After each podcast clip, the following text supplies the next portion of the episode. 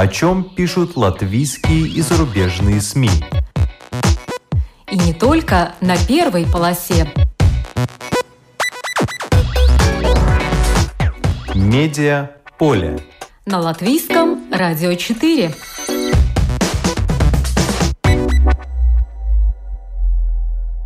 Здравствуйте! Вас приветствует Марина Ковалева. В эфире программа «Медиаполе». Знаете ли вы, на что студенты берут обычно быстрые кредиты? Оказывается, что первым делом на посещение врача и медикаменты в случае внезапных проблем со здоровьем.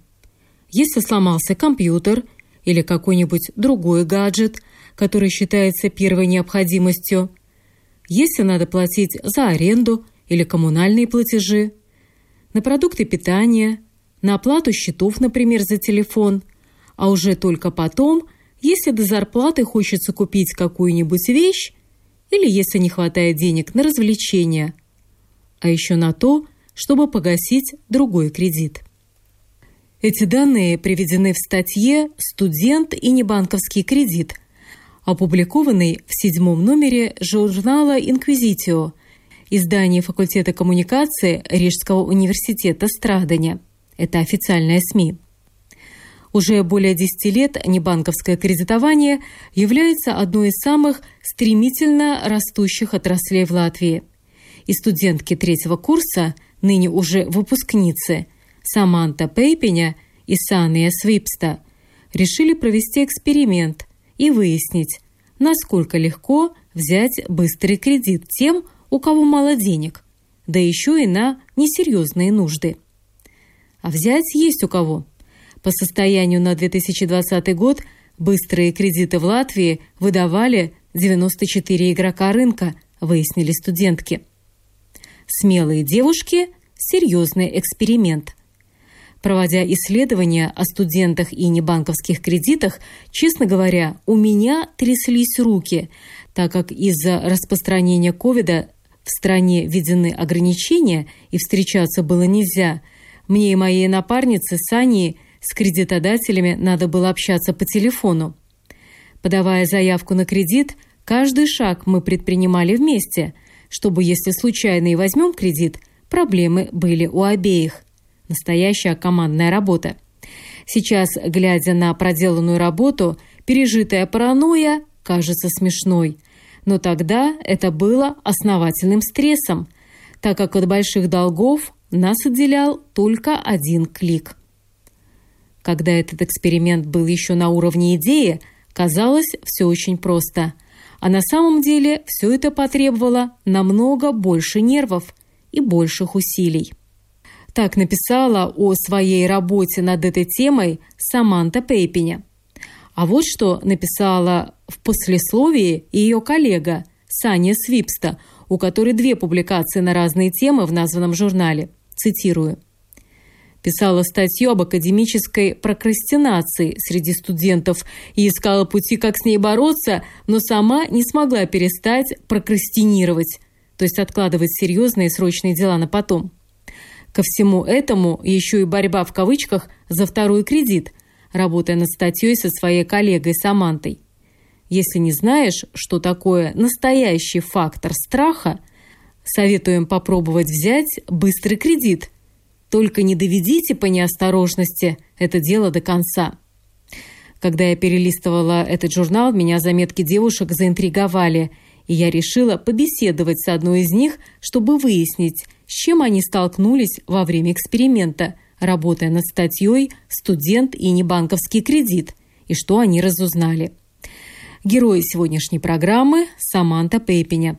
Но перед тем, как мы ее послушаем, по традиции обзор некоторых других публикаций. «Миллиардер и его темная история».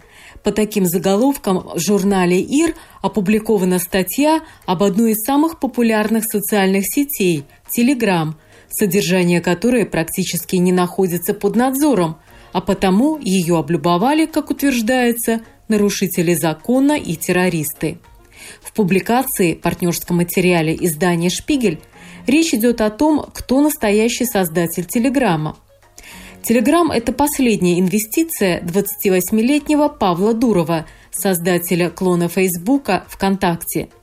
Телеграм – важнейший глобальный игрок. Это приложение скачали в 570 миллионов мобильных телефонов по всему миру. Многие из тех, кто в пандемию ушел из WhatsApp, переместились именно в Telegram, который позиционирует себя как платформу, которой не могут получить доступ власти и в которой каждый может писать, что хочет. Издание отмечает, что этот канал облюбовали, например, немецкие правые экстремисты, которые отрицают наличие ковида, торговцы наркотиками, разные мошенники, например, те, кто предлагает фальшивые удостоверения о вакцинации. В отличие от других платформ, платформа Дурова занимается сжиганием подозрительных файлов лишь время от времени. Власти бессильны, так как не имеют доступа к этой сети. Они даже не знают, куда слать запросы, если есть претензии.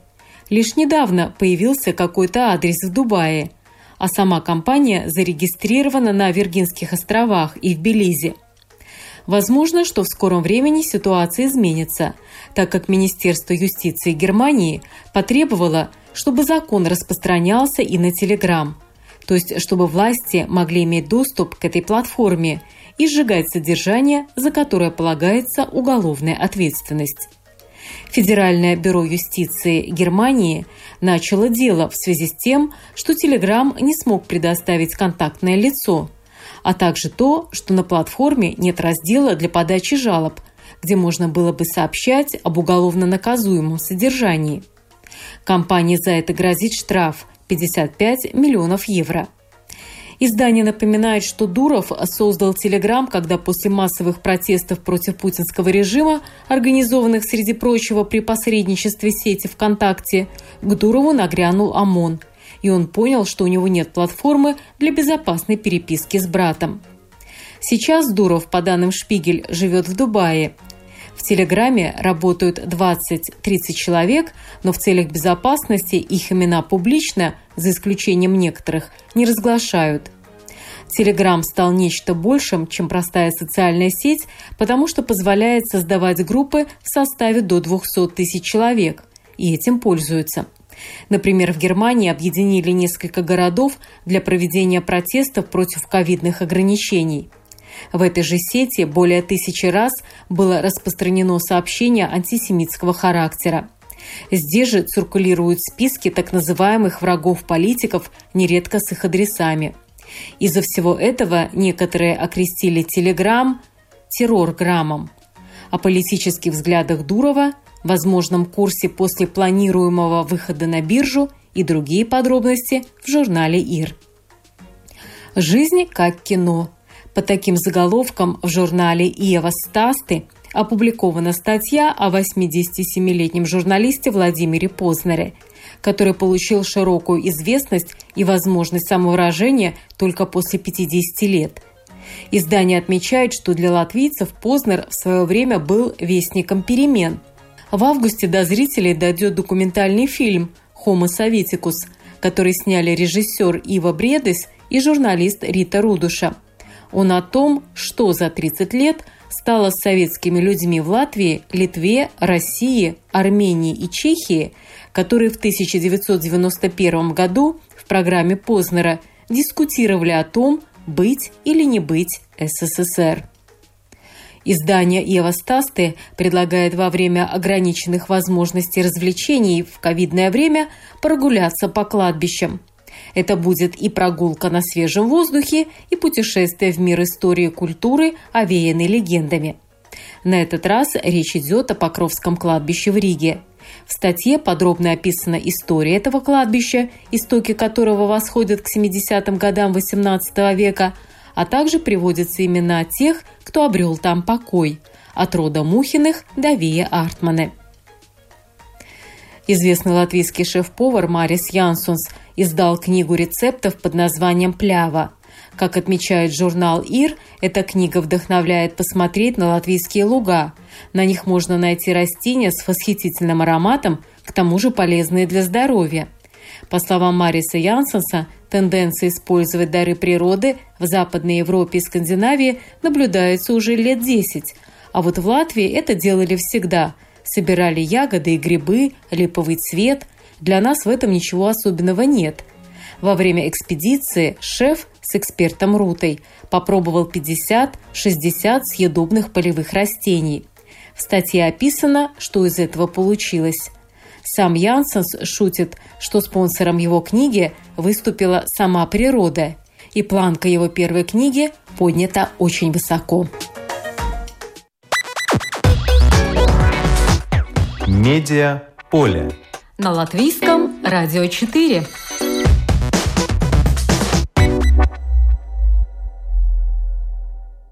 На начало 2020 года в Латвии насчитывался 1 миллион 908 тысяч жителей. По состоянию на сентябрь того же года почти треть населения, 737 тысяч человек, имели кредитные обязательства.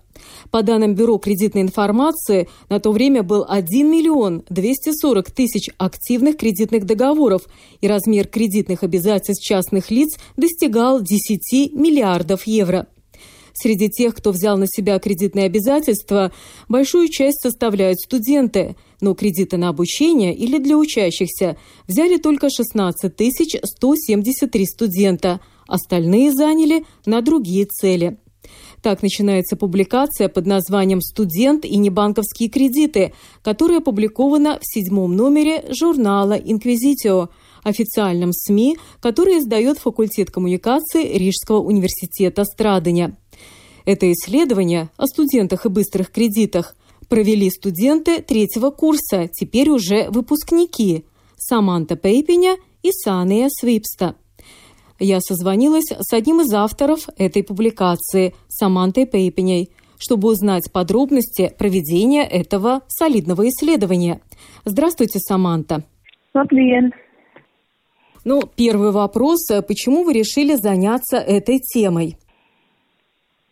Patiesībā pie šīs idejas mēs ar kolēģi arī nonācām ļoti ātri, un arī idejas realizēšanā īsti nebija tādu domstarpību. На самом деле, к этой идее мы с коллегой Саней пришли очень быстро. И в ходе ее реализации у нас не было разногласий, так как многие наши друзья, родственники, знакомые оказались под бременем быстрых кредитов. И мы, как их близкие люди, видим, как много проблем и страданий, к сожалению, это доставляет. Давно ясно, и мы это знали еще до эксперимента, что эта сфера не упорядочена должным образом. Только последние годы законодательство позволяет контролировать сферу быстрых кредитов. У людей, наконец, появилась возможность избавиться от этого бремени, от обязательств, взятых под влиянием юношеского максимализма. Может возникнуть вопрос, почему мы решили сконцентрироваться именно на студентах? Потому что, поговорив с кредитополучателями, со своими друзьями, родственниками, мы поняли, что во многих случаях кредиты были взяты именно во время учебы. И этот вопрос зачастую не был решен по окончанию учебы. Говоря об актуальности темы, мы вначале сильно сомневались, так как э, тему быстрых кредитов уже исследовали в журнале «Инквизитио», но появляется все больше новых компаний по выдаче быстрых кредитов, что нам показалось подозрительным. Нам казалось, что не может быть так, что быстрые кредиты могут получить все, кому нужны деньги, в том числе и на несерьезные цели. Но наш эксперимент показал, что, к сожалению, так оно и есть, что это реальность. Arī ātros kredītus izsniedz ikvienam, kam nepieciešama nauda arī nenopietniem mērķiem. Taču mūsu veiktais eksperiments, diemžēl, pierāda, ka tā ir, tā ir realitāte. Э, Работа в дуэте – это всегда чуть сложнее, чем в одиночку. Вот как вы распределили обязанности со своей коллегой Саной Свипстой? Jā, jāatzīst, ka mēs Sanī esam tikai kolēģis un kursabiedrins, mēs esam ļoti ir tāds. Надо признать, что мы с Саней не только коллеги и однокурсницы, но и очень хорошие подруги. Поэтому наш тандем оказался очень удачным и эффективным. Надо отметить, что мы все делали вместе. Не было так, что один проводил эксперимент, а второй опрашивал людей. Могу сказать, что я больше занималась теоретической частью. Искала теорию про кредиты, про историю быстрых кредитов, искала статистику по Латвии, а опрос людей эксперименты мы проводили вместе, чтобы на тот случай, если случайно возьмем этот кредит, ответственность была общая. То есть эта статья – настоящая командная работа. Problēmas būtu abām, kā saka, šīs raksts bija tiešām īsts komandas darbs. А что было самым сложным в этой работе? Noteikti sarežģītākais bija šīs эксперимents, kurā mēs pieteicāmies pie vairākiem kredītevējiem, lai paši... Самым тяжелым в этой работе было определенно проведение этого эксперимента, в ходе которого мы подавали заявки на получение быстрых кредитов в разные компании, чтобы самим проверить, сможем ли мы получить быстрые кредиты. Мы ввели в поисковик Google ключевое слово «быстрые кредиты» и наугад наугад выбрали три фирмы. Это Vivus, Кредит 24 и Soho Кредит. Мы заполнили заявки и смотрели, готовы ли будут кредитодатели удовлетворить наш запрос на выбранную нами сумму, или же они все-таки отклонят нашу заявку.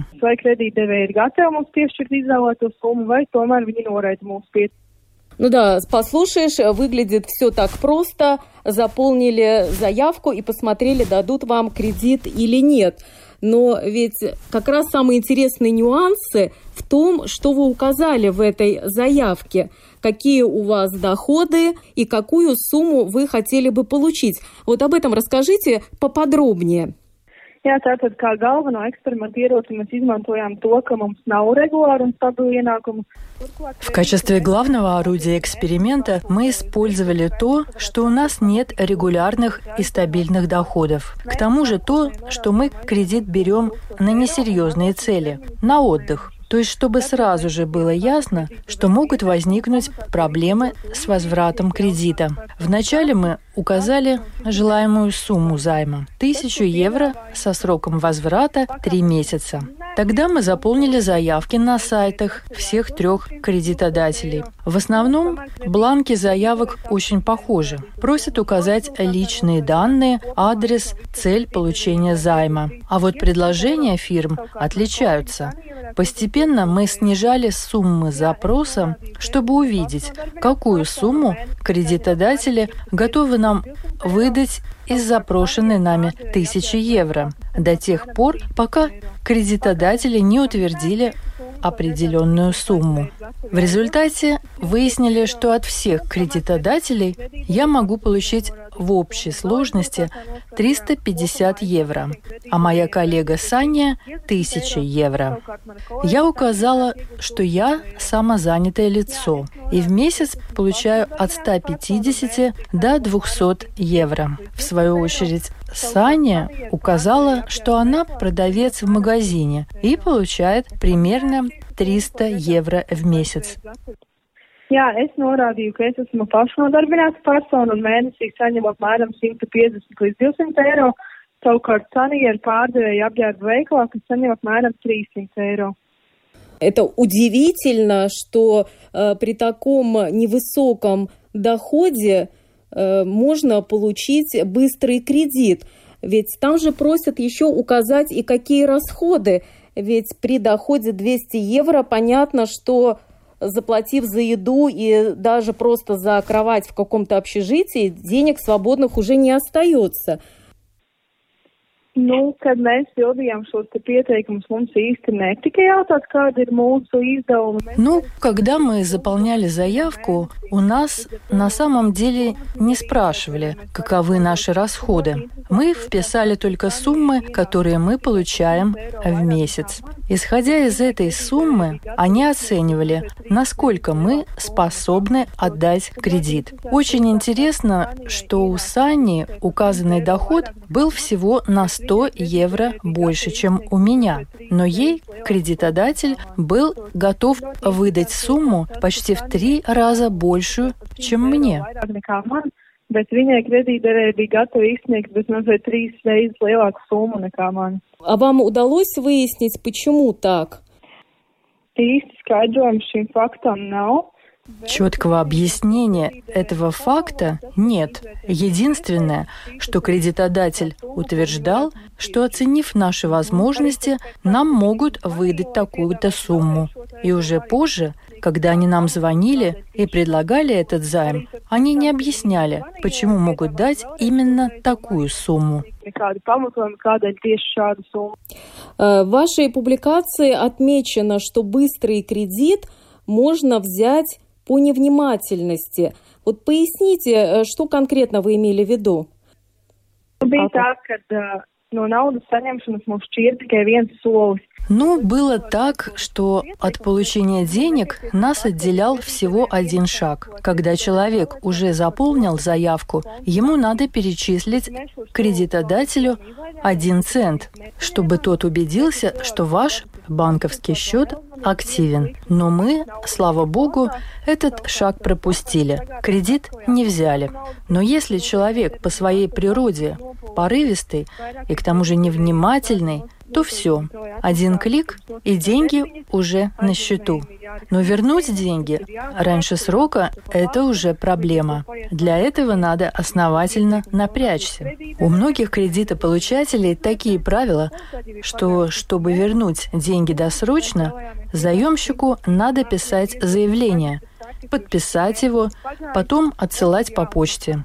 То есть пройдет уже несколько дней, прежде чем это заявление дойдет до кредитодателя. Потом, пока он его рассмотрит, пройдет уже месяц.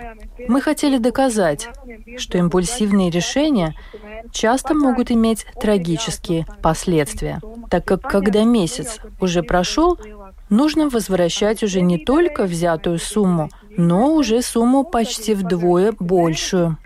Un ir jāatmaksā ne tikai šīs summa, kas ir paņemta, bet nu jau gandrīz divas reizes lielāka summa.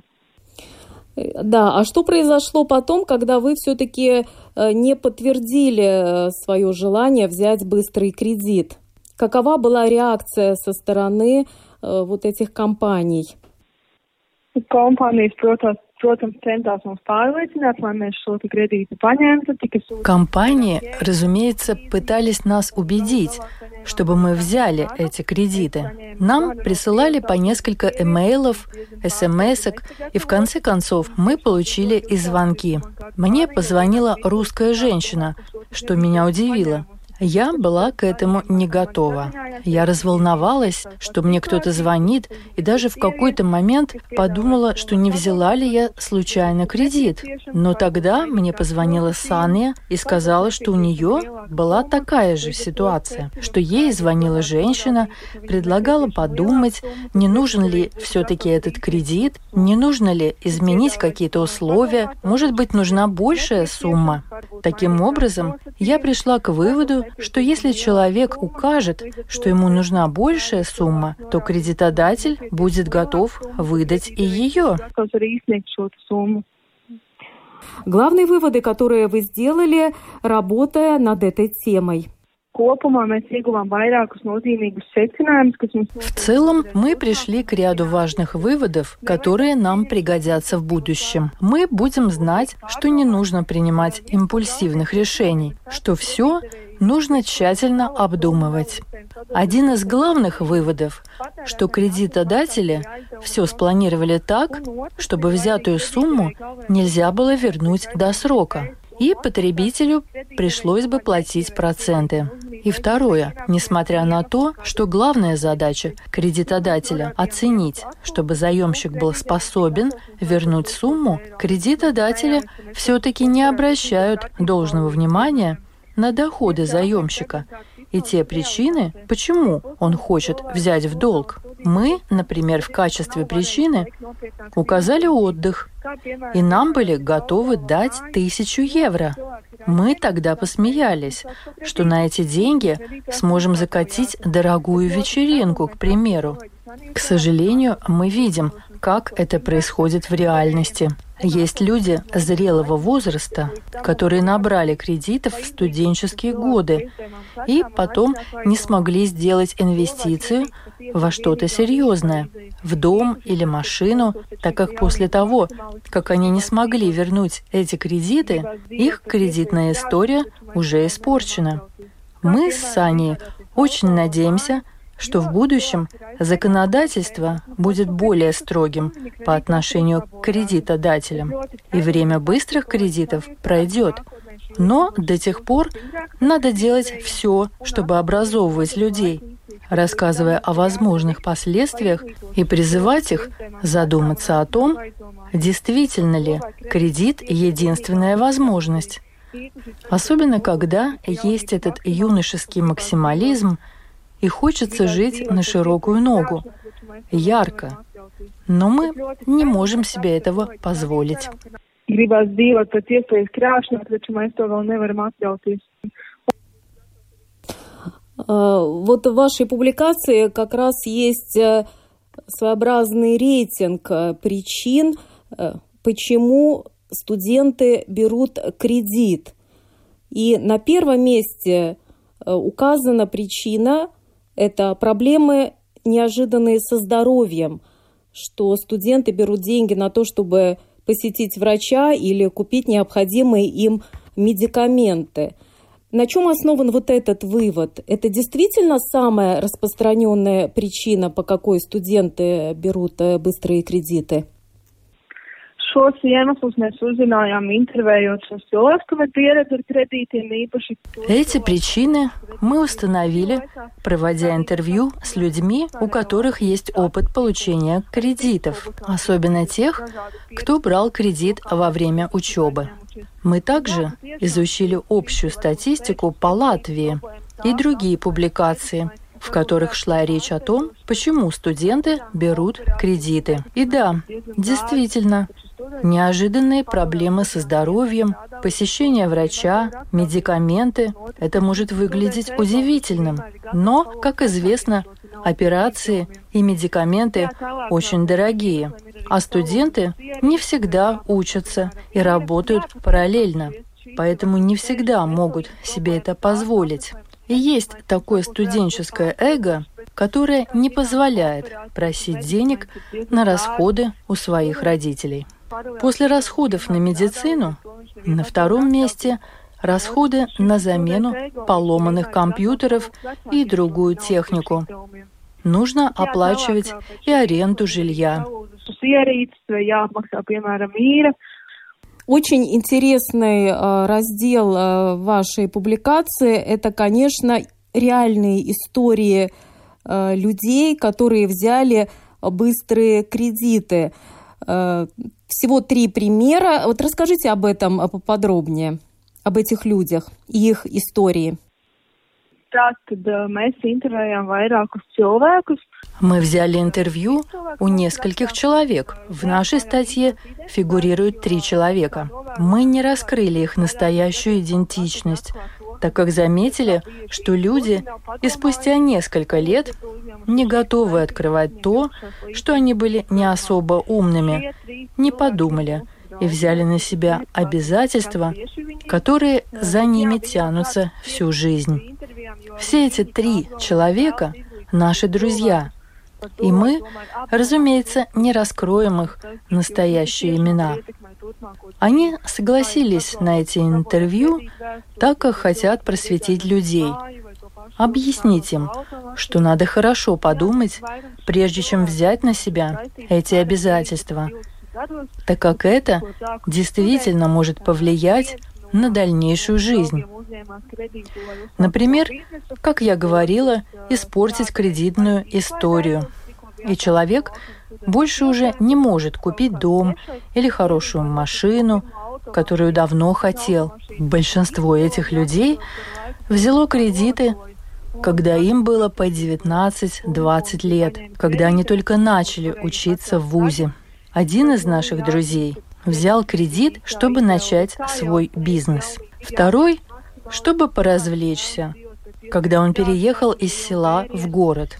А третий взял быстрый кредит, чтобы купить машину. И эта машина не была особо хорошей. И со временем она совсем устарела.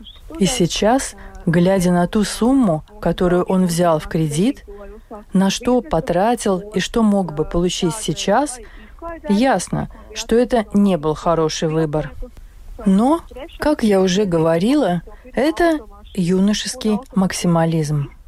Молодежь хочет яркой жизни, жить с размахом, но в молодые годы мы не задумываемся о том, что еще не можем себе этого позволить.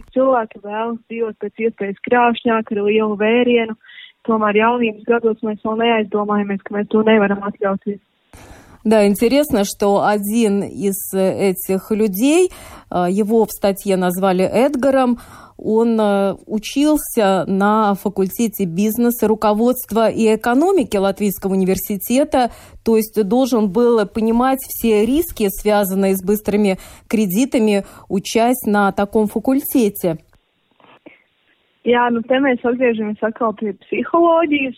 Но здесь мы уже возвращаемся к психологии.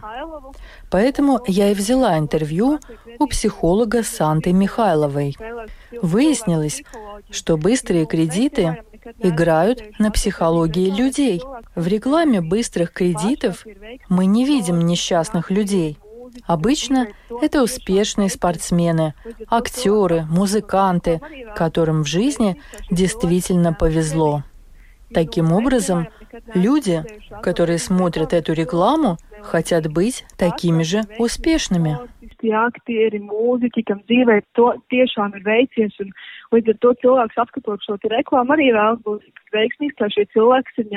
Līdz. И еще один такой важный факт. Почти все ваших три героя, они начинали с очень, с относительно небольшой суммы. Взяли там по 200 евро, и эти 200 евро моментально превратились в кредитное обязательство в 600 евро и так далее. И один из этих героев целых пять лет уже не может расплатиться э, с этим кредитом, который вырос как снежный ком. Jā, mūsu intervējamo kļūda ir tā, ka viņi vairumā gadījumos nevēlējās sazināties ar šo kredītdevēju. Да, ошибка всех, у кого мы брали интервью, в том, что они еще и не контактировали с теми, кто выдал им кредиты после того, как задолжали. Или боялись, или на тот момент у них не было денег, чем заплатить. Один из наших героев признал, что надо было все-таки созвониться и объяснить, что нет денег на возврат кредита. И тогда кредитодатель наверняка пошел бы навстречу. Люди же просто не платили, так как было нечем. В результате со временем сумма долго накапливалась, накапливались и проценты. А потом, когда кредит не был оплачен, уже привлекались люди, которые занимаются взысканием долгов. В связи с этим также появляются расходы. В результате кредитодателям нужно отдавать не только занятую сумму, но и проценты за просрочку, а также расходы на коллекторов, взыскателей долгов. В общей сложности накапливается очень большая сумма. И, как известно, чем дольше не платишь, тем больше эта сумма.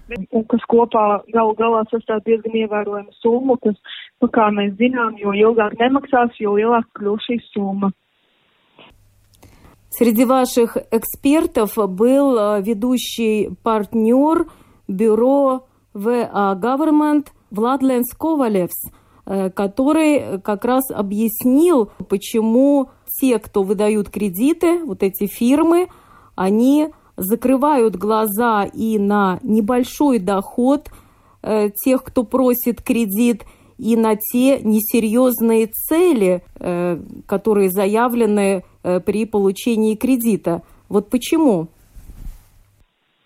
Protams, kredītdevēja interesēs ir nopelnīt. Разумеется, кредитодатели заинтересованы зарабатывать, и они прикрывают глаза на то, что заемщик на самом деле не способен вернуть кредит. что у него нет для этого достаточных доходов. Такая аудитория очень выгодна. Чем дольше человек не платит, тем выше потом будет прибыль.